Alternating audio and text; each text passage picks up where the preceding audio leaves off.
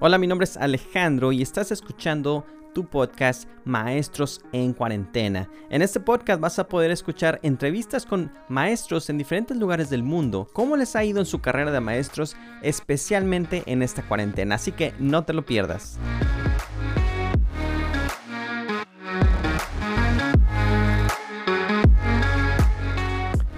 Hoy vas a conocer a Carolina, una maestra con 15 años de experiencia que gracias a la influencia de sus maestros y a pesar de muchas dificultades que vas a escuchar en el programa, decidió convertirse en una gran maestra. En este episodio platicamos las diferencias también sobre los pasos necesarios para convertirse en maestro o maestra en México y en Estados Unidos. Y también vas a estar escuchando unos consejos muy buenos de cómo conectar con tus estudiantes y pues de la aventura, ah, muy inspiradora por cierto, de cómo Carolina y su esposo se convirtieron en emprendedores. No te lo pierdas. Hola, muy buenas tardes, Caro, ¿cómo estás? Hola, hola, muy buenas tardes, Alex. Bien, gracias a Dios. ¿Y tú? Bien, bien, aquí. Este, el lunes acá estamos disfrutando de un día festivo que se celebra Martin Luther King. Entonces, este, hoy ha estado muy tranquilo el día. Mira qué padre, o sea que ustedes hoy tienen día off, o sea. Sí, sí, hoy estamos descansando. Qué bueno, qué bueno, se lo merece. sí, sí. Y, pues cuéntanos un poquito ah, de ti. Yo sé que eres maestra. ¿Cuál es tu, especialidad? Bueno, pues sí, soy maestra. Tengo ya, este, ya casi 15 años en la docencia. Oh, este, empecé muy, muy joven. Eh, ¿Desde, ¿Desde cuánto empezaste? ¿Cuántos, ¿Hace cuántos años empezaste? O sea, bueno, hace 15 años, pero ¿cuántos años? Bueno, no que queremos saber tu edad, pero más o menos cuántos años tenías. Fíjate que iba tenía 18 pasaditos, iba a cumplir los 19. Ah, Apenas estaba por ingresar, estaba más bien en la carrera universitaria. Fue, todo un show, fue toda una odisea. Este, a ver, cuéntanos, cuéntanos, ¿por qué? Es que mira, lo que pasa es que, pues siempre, o sea, o sea, yo dije, no, pues voy a ser, quiero ser maestra. A pesar que en mi familia no hay maestros, o sea, oh. bueno, ahorita ya lo hay, cuando yo decidí estudiar para maestro, no había maestros. Entonces mi mamá de que no, sí, qué padre, chalala, chalala. Entonces aquí hay dos, bueno, en ese entonces había dos universidades que ofrecían la carrera de la licenciatura en educación, eh, lo que es la normal, la normal eh, para maestros, y la Universidad Pedagógica Nacional, la UPN pero yo la verdad no estaba muy informada de la UPN y entonces pues clásico, pues me dejé, ahora sí que pues me voy por la normal. Cuando llego a la normal, eh, pues resulta que estaba ahora sí que sobresaturado, no había cupo, eh, y a pesar de que habían dicho que se iba a hacer un examen de admisión, entonces, este, ya sabes, ¿no? Pues mi mamá de que no, háganle el examen, mi hija sí sabe. Mi mamá peleando, mi mamá peleando y, ya uno de los maestros dice, no, es que lo que pasa es que pues muchos son hijos de maestros y ya sabes, ¿no? Ahí se movieron algunas influencias típico de México, lamentablemente, tengo que decir. Sí. Y pues de verdad, la verdad me desilusioné entonces, este, me dice mi mamá, bueno, pues ya a lo mejor para ti el ser maestro, pues a lo mejor no es, hija, a lo mejor es así como que una señal. Y yo, no, es que quiero ser maestra. este, y total que me dice, fíjate, somos seis hermanos y esos seis hermanos, eh, dos de ellos se, habían, se inclinaron por la carrera de ingeniería, ingeniería, ingeniería en, en civil, son ingenieros civiles. Ajá. Entonces, este, mi mamá me decía, pues vete a estudiar al tecnológico de Nuevo Laredo una ingeniería o una licenciatura, porque mi hermana, de hecho, estaba estudiando licenciatura en administración de empresas. Y yo, no, es que yo no quiero ser ingeniero, yo no quiero ser licenciado. y total que, ya sabes, los papás de que, pues no es lo que quiero hacer. Entonces, este, pues bueno, me decidí por la ingeniería en sistemas. Y en ese año estuve cubriendo en una escuela pública que estaba a una cuadra de mi casa y de hecho también porque pues en esa escuela yo estudié, eh, había hecho yo mi servicio social, entonces pues me habían hablado que para que, cubriera algunas horas de algunos maestros que tenían incapacidades, entonces iba ratitos, ¿verdad? Entonces fue así como comencé, ahora sí que en la docencia. Y ya de ahí yo decía, es que a mí me gusta, o sea, yo sí quiero estudiar para maestra. Este, Y al año de estar en el, en el tecnológico de Nuevo Ledo, le digo a mi mamá, es que yo no quiero ser ingeniero en sistemas. Y a pesar de que yo tenía beca, porque tenía pues buenas calificaciones, porque mis papás siempre han sido de que, oye, o sea, tu única obligación en la escuela tienes que dar resultados, así. Claro. Entonces, pues yo, es que mamá, yo no quiero ser ingeniero, yo no quiero ser. Entonces mi papá así como, pues sí, ya es una ya son personas pues adultas, mis papás ya son grandes, ya son grandes. Entonces mis papás de que, pues sí, como que sí sentí que se molestaron. Eh, como que no, es que estás muy bien, no te, no te salgas y chalala. Y yo no, yo quiero ser maestro. y para esto me dice mi mamá, pero es que en la normal, o sea, es muy difícil, no sé por qué no, no, o sea, no había lugar. Pero una de mis mejores amigas estaba estudiando en la UPN, licenciatura en intervención educativa, y me dice, vente para acá. Y yo, ¿cómo? Sí, mira, hay dos, hay dos carreras, eh, están ofreciendo la licenciatura en educación y la licenciatura en intervención educativa. Mm. Entonces yo, pues me llamó más, me llamó la atención, le dije, pues cuéntame y dime, o sea, no, pues ya, total que, como se dice, me, enganchó la licenciatura en intervención educativa. Este, de hecho, tengo la especialidad, aparte de la licenciatura en intervención educativa, de eh, educación inicial. Ok. Te soy sincera, nunca lo he ejercido. Porque toda la carrera tuve la fortuna de estar trabajando en un colegio eh, gracias a que los mismos maestros de la universidad pues te decían, oye, están buscando un maestro en tal colegio, así, ¿verdad? A pesar de que no tuviera un mi título, que no estuviera, así que mi carrera terminada, me decían, no, nosotros te apoyamos para que tú empieces a trabajar y qué mejor que lo empieces a ejercer porque realmente ahora sí, como escuchaba en otros programas, eh, en la escuela cuando tú estudias no te dicen realmente a lo que vas. Sí, no. Entonces, pues pues yo fascinada. Estuve en ese colegio cinco años. Ok. Eh, fue mi, ahora sí que mi primera experiencia y ahora sí ya profesional, ya con, con sueldo. Sí. Este, pero de ya cinco años y pues me, ahora sí que me retiro de ese colegio para ingresar en el que estoy actualmente, que de hecho ya voy para los diez años en este Este, pero eh, fue así, ahora sí como que llegué a, a la docencia. Oye, y bueno, ya, bueno, después de que tus papás se molestaron, después ya les dijiste, sí, sí me voy a, ya me dijeron o cómo reaccionaron ahí. Fíjate que, o sea, yo sentí así como que mis papás son, pues son muy serios, así de que, eh, no, si ya no quieres entonces, me acuerdo muy bien esas palabras de mi papá, si ya no quieres entonces estudiar para ingeniero en sistemas, mejor búscate un trabajo.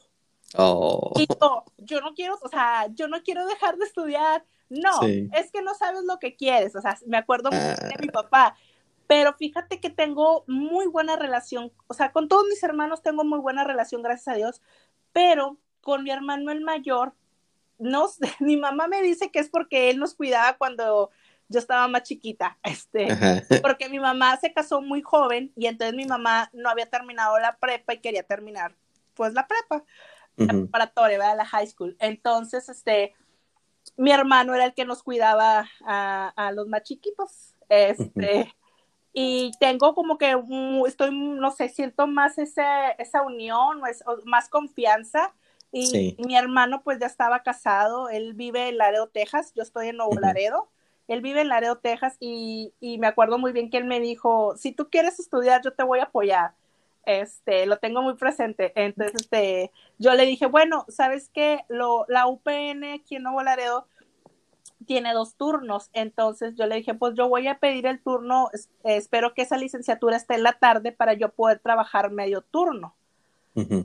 Entonces mi hermano me dijo, bueno, dijo, busca un trabajo de medio turno si es lo que quieres, este, para que puedas, o sea, yo le decía, no, yo me voy a pagar mi carrera y yo les voy a demostrar que voy a, que voy a ser maestra.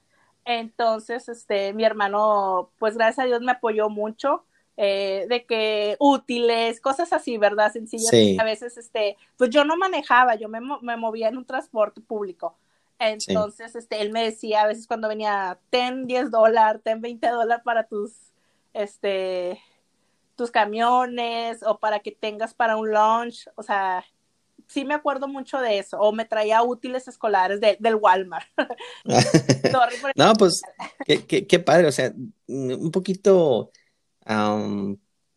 como tú dices, algunos papás son así, este, pues a ellos les ha costado trabajo y me imagino que en, en su forma de reaccionar, pues está ese miedo de que, ching, ¿qué tal si no acaba? O qué tal si, pues pasan muchas cosas, ¿no? Por su mente.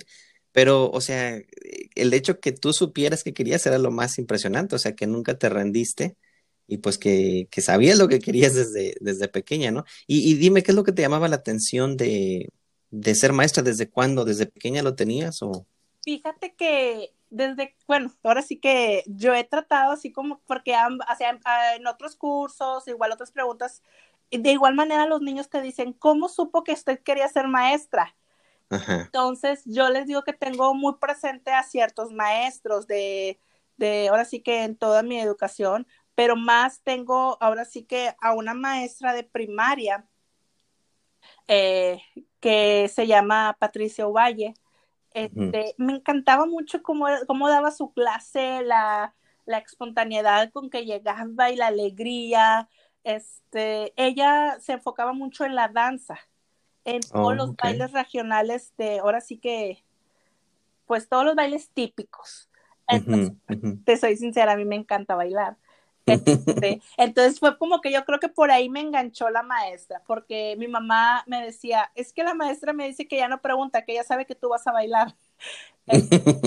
y entonces siempre yo estaba muy ligada, muy pegada con mi maestra. Ella me Pero entonces ella no era tu maestra principal, o sea, tu maestra de... Sí, sí, sí, era mi maestra ah. principal de clases de lo que era español, lo que las materias de la Secretaría de Educación. Y aparte era de danza. Exactamente, de danza. Ah, ella, ella entró a la escuela como a mitad de tercer grado, al grupo que yo, en el que yo estaba, y después se fue con nosotros en cuarto grado, estuve como un año y medio con ella, pero después yo seguía con ella en las clases de danza. Este, y, y ahora actualmente ella es directora, ella sigue, ella sigue ejerciendo, ella es directora de una escuela pública y pues tengo contacto con ella va por medio ahora sí que de las redes sociales. Oh, qué padre. Este, sí, créeme que fue muy grato cuando veo que ella me manda la solicitud porque pues obvio, ¿verdad? De mis ex compañeros de edad ella también los tiene y fue de que, wow, no puede ser. Pero sí, tengo muchos maestros, igual las frases de ellos, las formas de dar sus clases, yo decía, ah, yo también quiero dar clases, o, o siempre jugaba, jugaba con mis muñecas, este, o sea, jugaba con mis muñecas y mi mamá nos, o sea, nos ponía, ahora sí como que su forma de estudiar era de que se ponen a jugar y le enseñan a las muñecas la clase. Entonces, pues fue así como que de ahí me fui, pues me nació el amor por la docencia, más que nada. Sí, no, pues es interesante ver que pues a veces maestros en nuestra infancia hacen la, la diferencia. Yo también fíjate que tuve una maestra en la primaria, uh, fue entre quinto y sexto, muy buena maestra. Hasta el momento yo la estoy buscando, no la he encontrado en las redes sociales, este, pero la, voy a encontrar. Vas a ver que sí, te va a dar, créeme que vas a sentir como yo de que fue como que wow.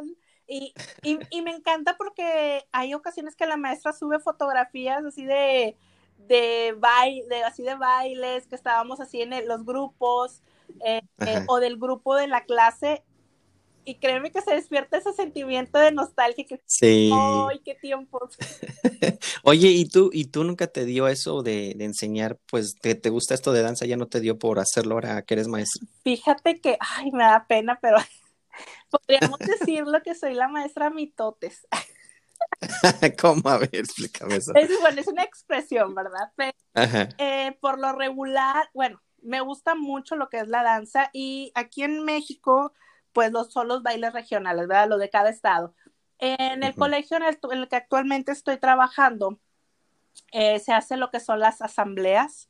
Eh, y como ya tengo, bueno, yo creo que ya tengo ya tengo tiempo trabajando con grupos ahora sí de primaria alta, de que lo que es cuarto a sexto grado de primaria. Este, pues me tocan las asambleas, yo podría decir que las más bonitas. la Evolución Mexicana, me ha tocado hacer la celebración de Día de Muertos, que la amo esa celebración. Este, y, la independencia de México. O sea, tú las organizas y sí es, organizo mis grupos, si tengo uno o dos grupos, en el cual se hace una breve reseña, ¿verdad? De lo que, pues lo que es esa, esa celebración. Se busca a lo mejor algún poema, alguna poesía que los niños ya sea lo digan en grupo o de manera individual. Eh, hacen alguna representación de una escena, por ejemplo, de la independencia de México, y se cierra con un baile de esa, de, que, que, que esté relacionado, ¿verdad? Típico de, con la independencia de México. Hay, mucha, hay muchas canciones este, muy hermosas, muy padres, este, que se relacionan, que, que van de la mano, y pues los niños ahora sí que con sus trajes típicos, pues bailan, este, eh, se echan un gritillo, ¿verdad? Característico pues de los mexicanos, ¿verdad? Entonces, pues me quedo con ellos por lo regular cuando tengo ese tipo de asambleas eh, en las mañanas. Eh, eh, ahora sí que planeo una hora, hora y media de, mi tiempo de escuela para poder ensayar con ellos y además en las tardes quedarme dos horas con ellos porque pues la danza pues sí se lleva su tiempo. No soy ahora sí que la maestra wow experta, pero me gusta hacerlo. O sea, me, gusta y que los niños les nazca, les, nazca, el amor por la música, por, ahora sí que por lo, lo, nuestro, lo que es en su sangre, ¿verdad? Porque yo sé que a pesar de que estamos en, en frontera, pues sí, ¿verdad? Estamos muy americanizados, pero pues que no se olviden, ¿verdad? De sus raíces. No, pues qué padre, qué padre, me, me, me, da mucho gusto escuchar eso. Y pues sí, tienes mucha razón. A veces lo que más recordamos como estudiantes, pues a veces, la, a veces no son necesariamente las materias, pero pues ah, muchas de, las actividades que hacemos. Así es. ¿Me ibas a decir? No, no, no, adelante. Ah, ok. Bueno, no, sí te iba a preguntar, pues eh, está muy interesante tu historia, este, eh, puedo, puedo sentir tu determinación en, muchas cosas. Y pues ya sabemos que este, el año pasado empezó esto de la pandemia. ¿Cómo, ¿Cómo te sentiste? ¿Qué es lo que te costó más trabajo? ¿Qué es lo que te gustó? ¿Lo que no te gustó? ¿Cómo estuvo? Híjole, fíjate que, pues sí, al principio fue algo como que desconcentrar, o sea, como que nos, nos sacó de base, nos, o sea, ahora sí que nos movió mucho el tiempo. Fue algo, que, bueno, yo sé que nadie estaba preparado. Este, al principio fue que nos tocó estar en un, en un intervalo, así como que en un break, que teníamos unos, unas juntas, unas capacitaciones los maestros y se, se las, o sea, ahora sí que tenían otro día los niños de, o sea, de descanso y regresábamos hasta un día martes. O sea, tuvieron ahora sí que muchos días de descansos. Entonces, el martes tenemos una junta si, no, si fue el martes, creo que fue el martes, un lunes, y nos dicen, ¿saben qué? O sea, ya salió un boletín, no vamos a regresar, porque de hecho ya habíamos hablado un el viernes antes en, en, las capacitaciones, donde el director nos dice, hay este rumor, aún no sabemos si va, o sea, si viene para México esta orden, no sabemos nada, aún, o sea, todo es, o sea, no se sabe. El, la siguiente, creo que fue el lunes o martes, que nos, nos reúnen ahora sí que de junta extraordinaria. Se llevan todas sus cosas, libros, materiales que tengan, porque eh, Secretaría ha dicho que van a, o sea, vamos a trabajar ahorita en casa. son, este, dos semanas. semanas y se, se, juntaba con las vacaciones de Semana Santa, lo que para ustedes es Spring Break, para nosotros pues, es Semana Santa, entonces se nos juntaba y dijeron, bueno, se va a juntar terminando Semana Santa, ya regresamos a clases, todo normal, todo súper bien. Otra vez no hemos regresado. Ustedes no han regresado, ¿verdad? Es lo, más padre. Mira, gracias a, te lo puedo decir que gracias a Dios, o sea, qué padre, porque están, o sea, hay, pues conocemos, ¿verdad? La situación actual que está. Este, pero sí ha sido muy difícil, ya que al principio, pues nos dijeron, ¿sabes qué? Vas a preparar tu clase, nada más así como que el tema, una breve explicación, lo mandas por correo electrónico, que te, vamos a asignar todos los correos electrónicos de los papás, este, en tu cuenta del colegio y tú lo mandas a las 8 de la mañana. Tú vas a estar conectada de, de 8 a 10 de la mañana. Si hay alguna duda, que el niño te mande un correo. O sea, así va a ser la comunicación. En dado caso que se necesite, pues vamos a hacer algunos grupos de WhatsApp. Ah, ok, perfecto. Oye, pues así estuvimos hasta que después de Semana Santa nos dicen, ¿sabes qué? O sea, no, te me vienes tres días antes porque te vamos a capacitar, o sea, intensamente para utilizar una plataforma porque pues los papás dicen que... Ahí, te perdí. Sí. Ah, ok. De ahí, de repente como que... Ok, sorry, es que no, no te escuchaba bien. Entonces los, los, capacitaron por tres días y qué, qué pasó después? Este, por tres días en una plataforma y los, eh, los papás, eh, pues sí, ¿verdad? Decían que se quedaban a los niños con dudas, que no era lo mismo por correo electrónico. Entonces empezamos a dar, este, dos, si no recuerdo, dos, dos horas, y, no, eran 40 minutos que nos ofrecía la plataforma en la que primero estábamos. Entonces al principio era como que yo sentía que era una clase bien rapidita. Sí. Entonces, pues los papás así como que, ¿cómo que 40 minutos? ¿Cómo? Debido a que es un colegio privado. Entonces, sí. pues se entiende, ¿verdad? Que ellos, de ellos decían, oye, pues estoy pagando una mensualidad y me das 40 minutos al día. Ya, sí, me imagino, un poquito estresante. exactamente, pero pues en ese momento estábamos ahora sí como que atados de manos porque no, no teníamos el recurso inmediato para entrar a otra plataforma. Claro. Entonces, eh, para, esto, para, para entonces ya nuestros coordinadores y los, los directivos estaban trabajando eh, en nuevas plataformas, analizando y verificando pues cuál se adaptaba más a las necesidades que tenía la escuela. Ok. Para cuando eh, termina el ciclo escolar, nos dicen que hay una nueva plataforma, nos, nos capacitan pero fue así como que igual, dividido en ciertos días, no todos los maestros, hay que cuidarnos, pero sí lo sentí como que súper rápido esa capacitación. y fue como que, a ver, maestro, yo ya te capacité, pero tú sigue buscando herramientas, tú sigue capacitándote. Nos mandaban cursos online para que estuviéramos capacitándonos. La verdad, sí fue un poquito estresante. Este, y, más cuando miras a los niños detrás de la pantalla que te dicen, es que extraño estar en el salón de clases, extraño estar este, con mis compañeros, o sea, sí es algo muy, difícil porque yo considero que tengo muy buena relación con, mis alumnos, donde pues uno les, aparte de ser su maestra, pues pasan muchos, muchas horas con ellos al día.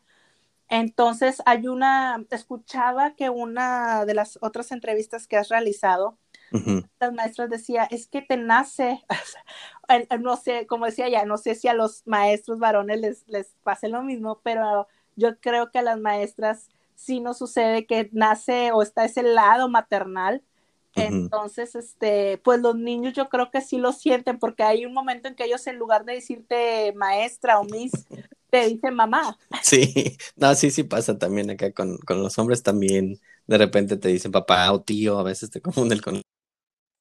Pero sí, o sea, sí, sí, sí, también haz de cuenta que acá a mí lo que me pasó es de que muchos como que dejaron, o sea, nosotros implementamos directamente Zoom inmediatamente y, y, aún así muchos no se conectaban, entonces en la tarde teníamos que estar llamando a casi más de la mitad de, de nuestras clases y pues ah, yo me encontraba, yo estaba en high school y pues me encontraba con algunos uh, seniors que ya se iban a graduar. Sí. Me decían, no, es que, es que está, o sea, no lo decían así, pero decían, prácticamente estaba deprimido el estudiante porque pues no estaba yendo a la escuela. O sea, para ellos fue un gran impacto el no ir a la escuela. Y es que también muchos pues no, en sus casas pues no tienen el, el espacio. Muchos de ellos pues viven en, en familias donde hay muchas personas y pues no tienen el espacio, no tienen lugar muchas veces, aunque el distrito proveyó de computadoras, pues a veces, no sé, a veces no le dan el cuidado que es necesario.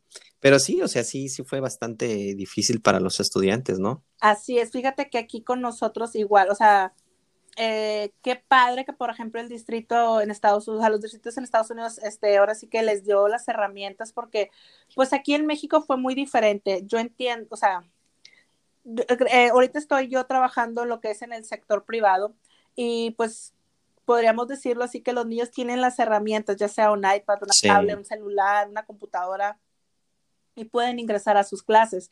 Pero en el sector eh, público, eh, las clases se dan eh, por un canal de televisión. Mm, Entonces, este, o sea, está un programa de televisión en donde el niño tiene que ver la clase y el maestro, lo sé, muy buena fuente, este, de escuelas públicas, creo, se conecta a lo mucho dos veces a la semana por Classroom, este, y nada más te dice, ok, de lo que viste en tal programa, este, me vas a mandar las respuestas de estas preguntas o este es tu, cuestionario, tu test. Entonces, o alguien tiene alguna duda, o sea, es, en el sector público es, siento yo que se está aligerando mucho la carga, o sea, le están aligerando mucho y, o sea, siento yo que, pues la verdad sí les está afectando mucho a los chicos porque yo le preguntaba a un muchachito de que aquí de la cuadra que conozco, le digo, oye, ¿por qué no estás este, en la escuela? Él debe estar en la secundaria, no me recuerdo, y me dice, ay maestra, si cuando estaba, eh, cuando estaba en la escuela físicamente no entendía, ahora me... Entonces, pues dos, dos veces dices nada más que se conectaba con el maestro prácticamente. Sí, así es, o sea, los maestros de escuela pública de uno a dos veces a la semana se conecta, son o sea, me da mucha pena decirlo, pero desgraciadamente la educación eh, lo que es el, eh, en México, ahora sí que por parte del sector público, hay muchas carencias, desde pues estructura, equipos, mobiliario, o sea, hay, hay, hay, lugares donde, o sea, un maestro tiene que impartir los seis grados. Oh, wow, wow, eso nunca lo había escuchado. Sí, sí, así te lo puedo decir, o sea, hay maestros que por ejemplo hay lugares en, en, en no sé, al sur o, o en, en, aquí se le llaman rancherías, así pueblitos de ranchos. Sí. Que es un maestro y ese maestro es el director, es el que limpia la escuela, es el que da las clases a los seis grados.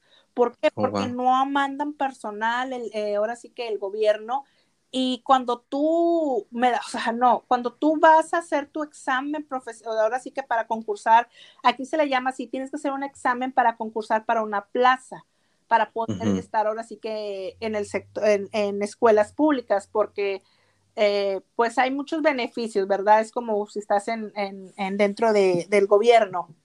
Sí. Este, pero eh, es, o sea, te dicen no hay lugares, no hay plazas, cuando, por ejemplo, tú sabes que, por ejemplo, aquí en Nuevo Laredo faltan maestros, eh, falta personal, eh, y te dicen no hay, pues no lo crees.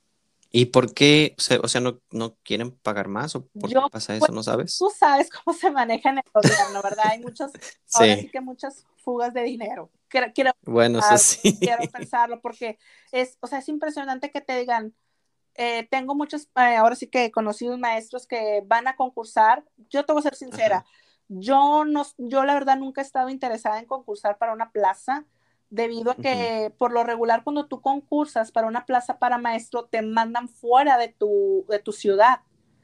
Mínimo un año estar en otra parte. Entonces, oh. eh, yo ahorita pues actualmente estoy casada, ¿verdad? Entonces yo le digo a mi esposo, yo no me voy a ir y me dice él, yo no te voy a dejar. Porque, Oye, está, muy raro. Yo, yo pensé que nada más era un examen como de, no sé, unas horas y ya. Fíjate que haces un examen, o sea, tú haces tu examen y si tú quedas dentro de, no sé, de, eh, no, no, recuerdo ahorita el rango, este, te dicen, ah, ok, si tuviste suerte y, y dicen, ah, ok, bueno, Nuevo Laredo tiene tantos lugares. Entonces, mm. este, si es que van a asignar plazas en Nuevo Laredo. Si no, te mm. dicen, ah, ok, bueno, te tocó en Matamoros, en Reynosa, en Mier o en otra parte de Tamaulipas. Mm. Entonces es así como que, ah, caray, este, yo no me quiero después de mi ciudad. Entonces tienes que moverte a ese lugar por un año y ya después puedes regresar a tu ciudad o, no. Bueno, después, al cumplir un año tú puedes hacer tu solicitud para el cambio, ¿no? ahora sí para que te envíen a tu ciudad Ah, hacen así como que un cambio porque es muy, se me hace como que algo muy tonto porque, por ejemplo, ha tocado que a las personas de Reynosa, de Victoria, las manden a Nuevo Laredo y las de Nuevo Laredo las mandan a esa ciudad. La hacen a propósito. ¿Cómo? Entonces le digo yo a mi esposo, claro que si yo hubiera estado, o sea, yo hubiera estado soltera, pues a lo mejor sí lo hubiera hecho. Pero ahorita créeme que no, le digo, no, gracias a Dios, pues no, no estoy interesada y la verdad que he estado pues muy contenta, muy a gusto, he tenido muchas este, satisfacciones en el colegio donde actualmente estoy, entonces le digo, no, no estoy interesada. wow, eso, eso en serio que no lo sabía. A ver, les cuento rápido un poquito cómo es acá este lado, ya, ya que estamos en ese tema, así rapidito. Acá, este, incluso siento como que es más flexible porque hay dos, ahora sí que caminos. Uno es desde la universidad empezar a tomar clases de, para ser maestro o pues hacer otra carrera en cualquier otra cosa. y después, ya que terminaste la universidad, si, tú, si hiciste tu carrera de maestro, creo que nada más tienes que tomar ciertos exámenes y vas directo a, a aplicar a un trabajo, pero todo se hace a través de exámenes estatales. Entonces, si pasas tus exámenes estatales, en cualquier distrito de ese estado te pueden contratar, contratar, contratar. Eh, dependiendo, hay diferentes tipos de, como de niveles. Si vas a primaria, pues tomas exámenes de primaria, si vas a middle school, y puedes ir como juntando esas certificaciones. Wow. Si estudiaste otra carrera, lo que le llaman acá, por lo mismo que hay demanda de maestros, le llaman certificación alterna. Entonces te metes un programa donde sí tiene un costo inicial, pero mucho de eso es como amortiguado. Ah, te lo amortiguan, ¿verdad? Para lo mismo no hacerlo tan difícil en, una persona. Entonces, por un año te entrenan ah, para, te dan las cosas que no aprendiste en la universidad. Después tomas exámenes y si los pasas, pues ya, también aplicas a cualquier distrito, a cualquier escuela. Wow. Entonces, sí, sí dan bastante flexibilidad en ese sentido. Fíjate que aquí en México bueno, lo digo porque, eh, como te decía al principio, eh, cuando yo inicié la carrera, pues en mi familia nada más era yo la maestra, pero tengo eh, dentro de, o sea, sí que de mis hermanos, el segundo de ellos, que es ingeniero, él tuvo la oportunidad de, ahora sí que de entrar a, a dar clases a una escuela pública, una secundaria, a middle school. Eh, pero aquí en Nuevo o sea, en México lo puedes hacer siempre y cuando, por ejemplo, él que él es ingeniero civil, bueno, ¿en qué se relaciona tu carrera? Entonces, pues, puedes dar mm. matemáticas, puedes dar física o puedes dar este algún taller relacionado con la ingeniería, o sea, que tenga algo de tus materias que viste, ¿verdad? Sí. Pero él tuvo que hacer una maestría en educación. Ah, Al igual que mi hermana, tengo una hermana eh, más grande que yo y ella es licenciada en administración de empresas, pero ella igual tiene su tiene maestrías en, educación y ella, actualmente trabaja en universidad, en el tecnológico de aquí en Nuevo Laredo, pero mm. ahora sí que pues tuvieron que hacer un grado más para poder dar clases y ahorita tengo una hermana más pequeña este, mm. y me dice, es que yo también quiero ser maestra. ya todos los, los, los, los, los contagiaste para ser maestros. Entonces, pero yo le digo, no, busca una carrera que te paguen más. Porque, bueno, fíjate, dentro de, del sistema, ahora sí que si lo ves por el lado del de público, en, el, en la frontera los maestros son los mejores pagados es como escuchaba igual en otros programas que decían que en Texas estaban un poquito, o sea, había un poquito más de mejor pago, ¿verdad? Comparado con otros estados. Sí. Al igual, igual acá en la frontera es el mejor pagado y para el sur, o sea, del país o centro. A llorar. me, me decía, por ejemplo, una persona que es maestro de historia en Oaxaca que les pagaban dos mil pesos al mes. Entonces yo decía, con dos mil pesos, ¿qué haces? Ajá. O sea, es lo que. Pues nada. O sea, yo le decía, oye, se escucha mal, pero es lo que vas aquí a, la tienda y te gastas en la compra de la comida. ¿Y eso era en sector privado o, público? Ah, wow. Normalmente el público paga más, ¿no? Bueno, eso es a lo que me refiero. Se supone que, que en el sector público tienen más ventajas, tienen muchos bonos, tienen muchas prestaciones, pero ahora sí que influye mucho en el, en el área en el que están. Aquí en la frontera sí sé que son un poco mejor pagados. Eh, y por ejemplo, aquí en el sector privado, en la frontera, igual también estamos pues bien cotizados. Este, pero, por ejemplo, claro que si eres una maestra bilingüe, pues te van a pagar más. Este, claro. Eh, lo, hay colegios que sí, que sí tienen ahora sí que muy bajo el sueldo. No, no lo, bueno, este, ahora sí que no sé si es porque la demanda que ellos tengan ahora sí que en sus mensualidades, en sus colegiaturas sean muy bajas y por eso pues tienen que ofrecer menos el sueldo a los maestros. Pero, por ejemplo, pues puedo decir que me siento bendecida por esa área, ¿verdad? Que estoy en uno de los colegios pues bueno, reconocidos aquí en Nuevo Laredo y que eh, ahora sí que prestaciones también pues son buenas. Ok, ok, no, pues qué, qué bueno. Este, acá también en, en, Texas la verdad es que no, no está nada mal. más o menos un maestro están ganando en promedio como de, bueno, empiezan como en 50 al año. Ok. Y después acá, eh, acá implementaron un programa que puede subir hasta, hasta 100, pero ya tienes que, tienes que ser malabarista y un montón de cosas. Creo que me voy a ir a dar clases a Texas. sí, no, sí, sí, la verdad sí está bien estresante, pero, o sea, está, lo, lo, importante es que está esa oportunidad, ¿no? O sea, que si tú haces el esfuerzo, puedes llegar a, a ese salario, ¿no? Que pues la verdad está muy bien. Claro, muy atractivo. y bueno, yo sé que tú, aparte de maestra, este, eres una entrepreneur que, que, le gusta hacer negocios. Y pues uh, cuéntanos un poquito de, de, de, esa, de esa aventura tuya. Bueno, te cuento, eh, podríamos decirlo así que soy toda una empresaria. Este, eh, empezó, este es un proyecto que eh, tenemos con mi esposo y yo.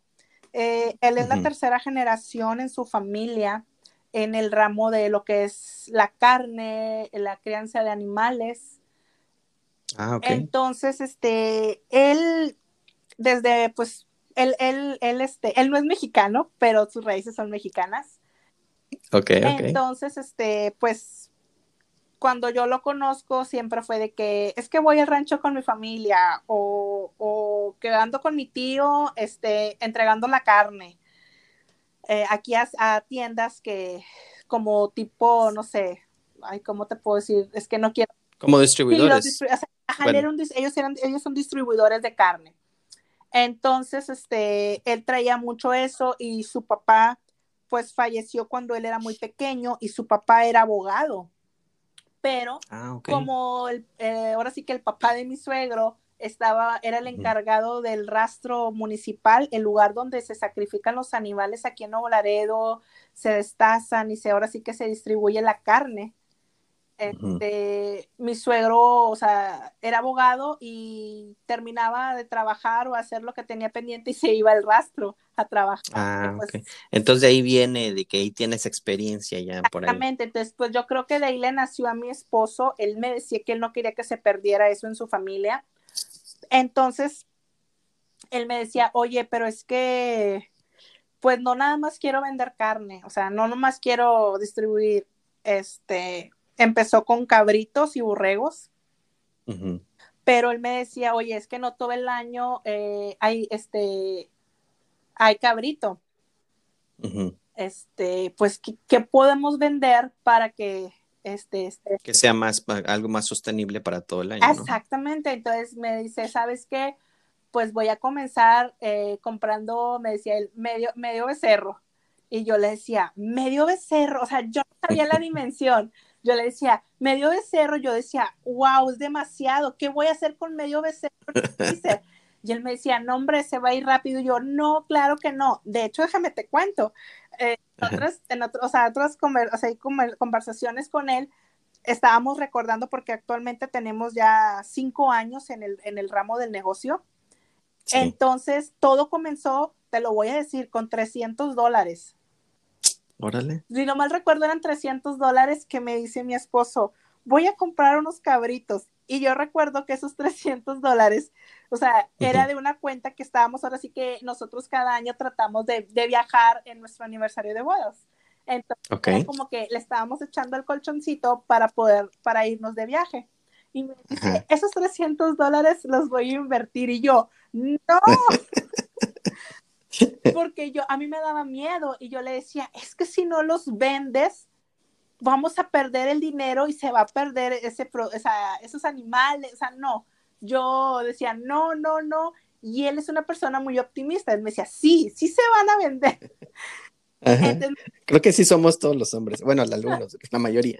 Entonces, este, él me decía, no, mira, vamos a venderlos y, yo decía, no, pero vamos a perder los 300 dólares.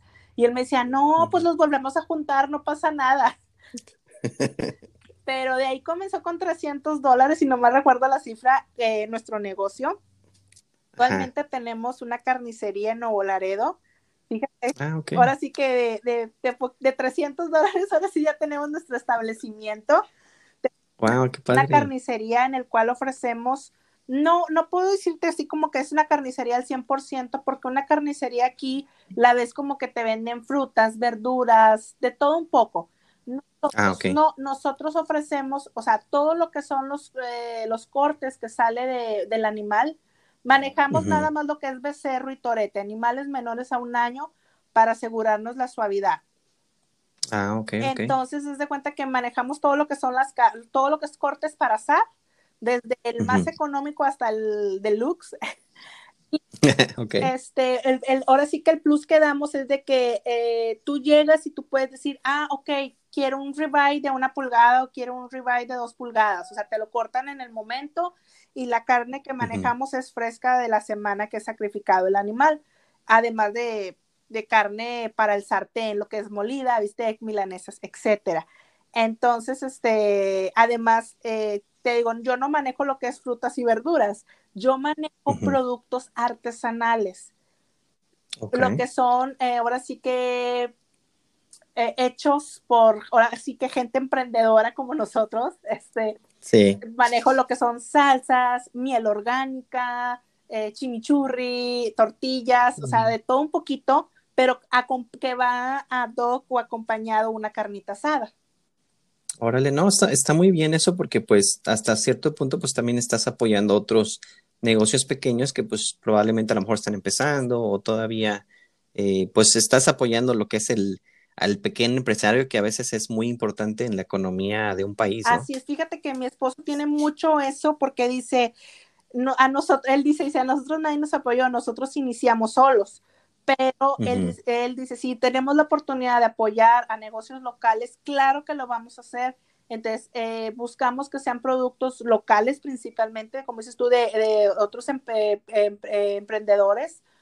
Y claro, ¿verdad? Que el producto tenga calidad, para que otras personas lo puedan consumir y llegue a más partes. Eh, claro que nos gustaría tener muchas franquicias, pero creo que vamos bien en este comienzo.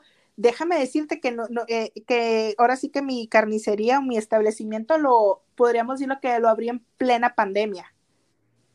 Oh, wow. O sea, porque yo. O sea, que no tiene mucho. O sea, realmente, o sea, la experiencia que tienen ya tiene, pero la carnicería en sí apenas tiene poco. Así es, el, el establecimiento ahora sí que ya físico eh, lo abrimos el primero de mayo del año pasado, o sea, tenía poquito la pandemia y tenía mucho miedo yo, la verdad, pero ya teníamos ese plan y mi esposo me decía, no, todo va a estar bien. Y fíjate que, gracias a Dios, hemos ido creciendo mucho en este año.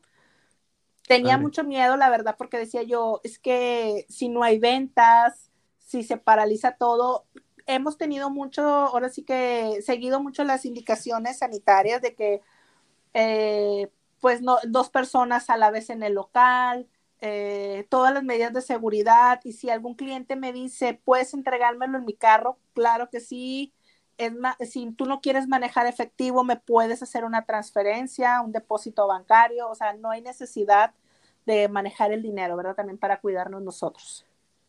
Ok, wow, está muy interesante. Pues ya saben, si pasan por Nuevo Laredo, ahí pasen a la carnicería. yo, yo lo he probado y puedo testiguar que está muy buena. Ay, gracias, gracias.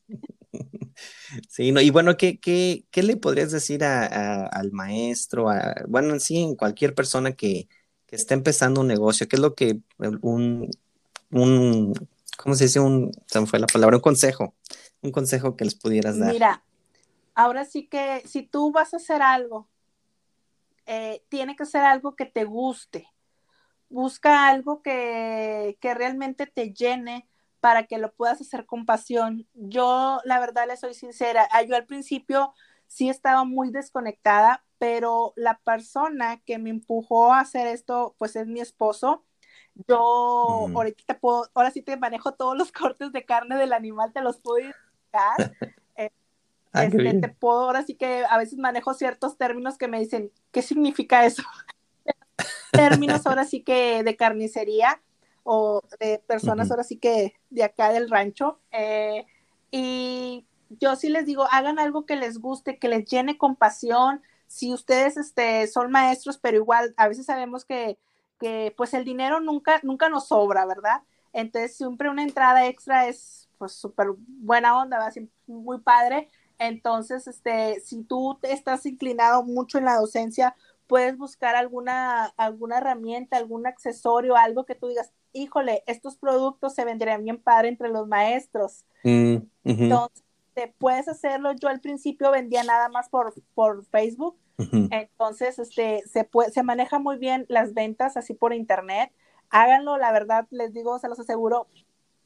Eh, empiecen con poquito y van a ver cómo van a ver que va a crecer su dinero. no, pues qué bueno, gracias por tu consejo, porque la verdad mucha gente, como tú dices, a veces pues tiene miedo, tiene dudas y pues no, ya hay que hacerlo y ya, ya, ya después vemos qué, qué pasa. Así es. Y bueno, ¿algún mensaje que le quieras dar a los maestros o algo, a los alumnos, algo?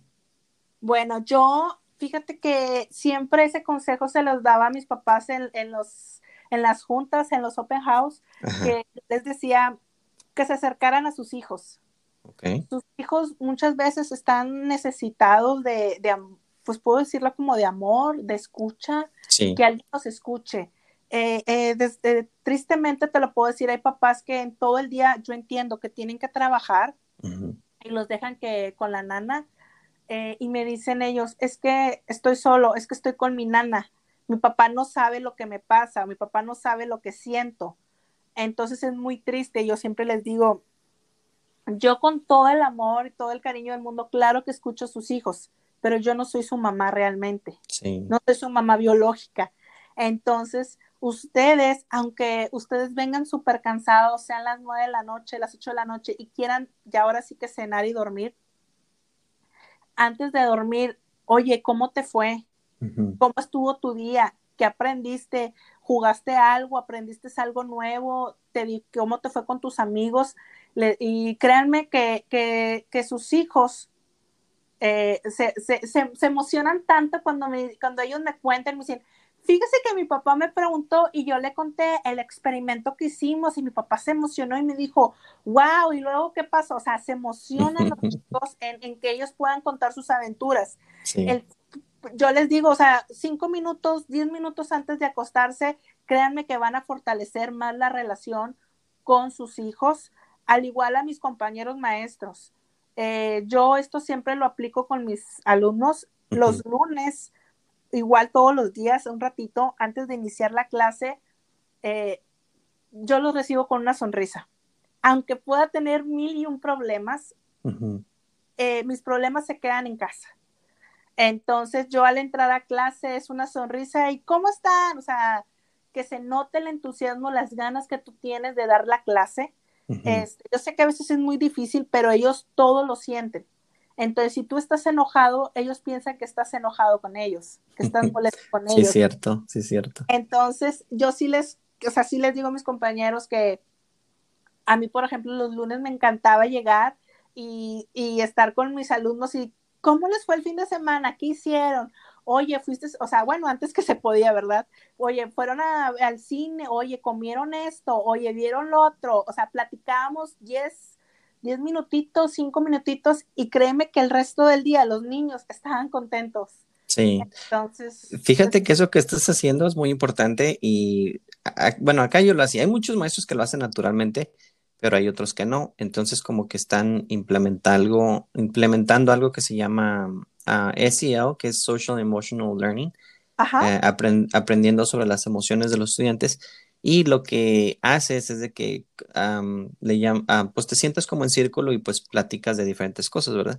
Entonces es lo mismo que me estás platicando, nada más que acá lo están tratando de implementar algo que sea más, más, no, profesional, más, pues más que sea parte del currículo, ¿no? Así es, como ya como una materia, ¿no? Es algo establecido. Sí, sí, ha estado difícil porque al final de cuentas siempre es eh, que todo se les olvida y, regresan a lo que es exámenes, exámenes, exámenes.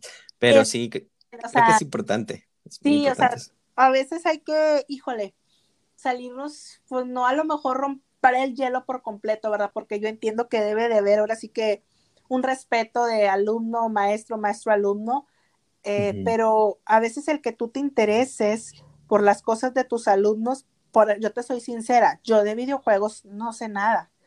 Pero en esta pandemia, eh, mis alumnos, o sea, ahora sí que, que Among Us, que Minecraft, que todo, este, me han explicado, me han enseñado, tenemos ahí, les dedico unos minutitos, y mis esto y mis lo otro, entonces cuando ya su maestra llega y les dicen, oigan, vieron que salió tal cosa en tal plataforma, se emocionan tanto porque ellos dicen, mi maestra está interesada en lo que a mí me gusta. Entonces, ahorita yo, por ejemplo, les de, hay una clase, yo amo historia. Ok.